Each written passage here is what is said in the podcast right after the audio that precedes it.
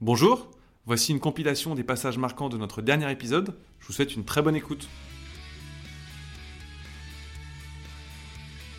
Est-ce que tu pourrais nous dire quand même euh, quelle est ta plus belle expérience euh, en vente ou en management, euh, euh, du moins celle où tu- qui, te reste en tête ou de laquelle tu aurais le plus appris?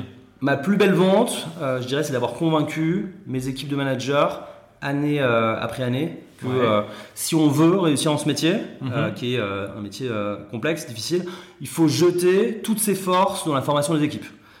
C'est vertueux à tous les égards, les équipes progressent, Ouais. les résultats s'améliorent, les bonus sont meilleurs, les perspectives d'évolution bah, s'ouvrent et puis on va en fait garder les talents et surtout on, on va pouvoir en fait en attirer d'autres plus facilement. Ouais. C'est clair que le- le- la formation, c'est le nerf de la guerre. Et puis, si on arrive, si on arrive à le faire au quotidien euh, sans s'essouffler et en inspirant les autres, bah, derrière, c'est gagné. quoi. Est-ce que tu peux nous, dire euh, en deux mots euh, quelle est la proposition de valeur de chez Spendesk et quels sont vos enjeux des, des prochains mois jusqu'à la fin de l'année, grosso modo? Chez Spendesk, notre mission, c'est de en fait, bousculer les habitudes avec une nouvelle vision de la gestion des dépenses en entreprise. On a un outil qui est simple, sécurisé, qui permet de gérer l'intégralité des dépenses du bureau en fournissant un processus d'achat clé en main de la dépense jusqu'à la mise en comptabilité. Euh, Bon, rentrons maintenant peut-être dans le vif du sujet et dans le, le cœur de ta machine de vente. Est-ce que tu peux nous expliquer comment vous êtes organisé euh, commercialement euh, parlant Combien tu as de, sales? On a une, une grosse centaine de collaborateurs euh, sur toute l'Europe et on est déployé en acquisition, en rétention euh, sur un certain nombre de pays européens. L'organisation elle est assez classique. Euh, on a des BDR, des SDR, on a des inside sales aussi en, en full stack. Et après, on, on va avoir des euh, sales plus expérimentés en account exécutif. Et ensuite, sur les fonctions de rétention, OM, CSM, account manager. Ok. La ventilation euh, des équipes par acquis, en termes d'acquisition et de rétention, c'est quoi, euh, grosso modo? Sur la ventilation, euh, on va être majoritairement en, en acquisition. D'accord. Et il y a une organisation par marché? Il y a effectivement une, une organisation par marché. Euh, on, est, on, on est sur une dimension assez, assez fonctionnelle euh, des équipes, euh, avec un, un- un cap assez, assez centralisé, Ouais. en sachant qu'on a démarré de la France, qui est, notre, Ouais. qui est notre pays cible, qui est notre premier, euh, premier marché. Euh, donc on a les équipes les plus euh, seniors, les plus expérimentées, euh, aujourd'hui les meilleurs résultats. Donc on a ce, euh, ce souhait en tout cas de bah, d'essaimer les bonnes pratiques euh, qu'on peut avoir en France dans les autres pays. Ok, top. Est-ce que tu saurais définir justement euh, votre identité euh, sales, votre culture sales? Le premier marqueur, je dirais, c'est euh, le recrutement, la qualité Ouais. du recrutement. Chez Spendesk, euh, bah, le recrutement il est très élitiste. Euh, tu vas le retrouver euh, dans notre taux de sélection. On a à peu près 3% des candidats qui terminent notre process de recrutement avec un contrat. Donc la conséquence, c'est que euh, quelqu'un qui euh, arrive chez Spendesk, euh, bah, il a un niveau d'aptitude qui est déjà très élevé. Donc ça, c'est le premier marqueur. On a un second marqueur dans notre culture sales, c'est la formation. Mhm. Euh, dès l'onboarding, tu vas avoir l'ensemble des équipes qui sont mobilisées sur le sujet. Chaque personne qui arrive, elle a un buddy, elle a un senior peer, un mentor, euh, pour l'accompagner euh, pendant les premiers mois d'activité. Et la première semaine, à l'onboarding, on en a un actuellement.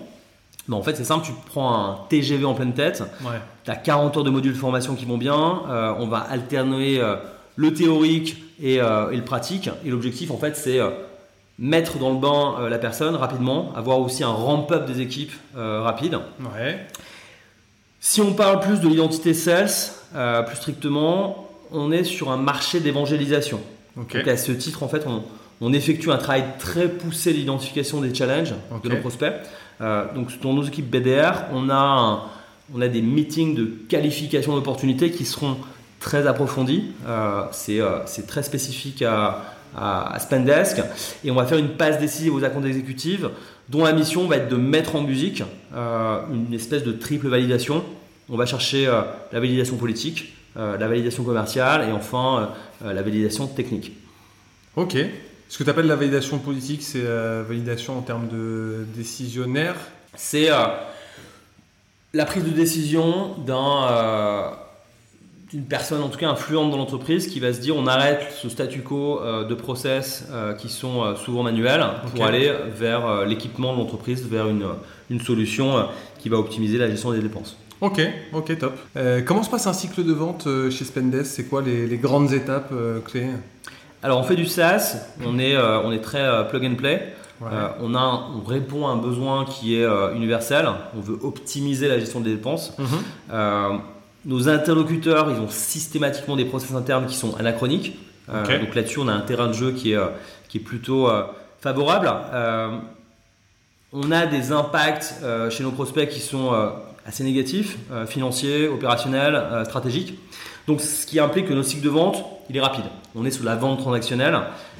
Si on parle maintenant de comment scaler ta, ta force commerciale, ce que tu as fait chez Pepernest, mais aussi chez Spendesk, quels ont été d'ailleurs les défis et les opportunités qui ont été liés à, la croissance rapide de, de Pepernest Chez Pepernest, j'ai monté le hub européen en partant de zéro, quasiment. On est passé en trois ans de, de 10 personnes à Paris à presque 300 à Barcelone.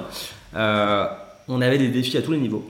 Il fallait recruter, il fallait former euh, et très rapidement. Organiser euh, la mobilité interne, parce que tu recrutes des sales, il faut avoir les managers derrière qui vont monter en compétences et, et commencer à, à, prendre en charge les équipes qu'on scale.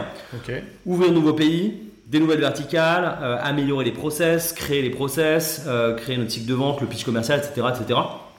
Et puis également, euh, bah, trouver un bureau, changer de bureau, hmm. le matin te lever à 7h30 pour aller câbler les positions, aller à la FNAC à 8h45 pour acheter des casques parce que tu vas demander 50 personnes et que si tu le fais pas, bah, tes équipes pourront pas travailler.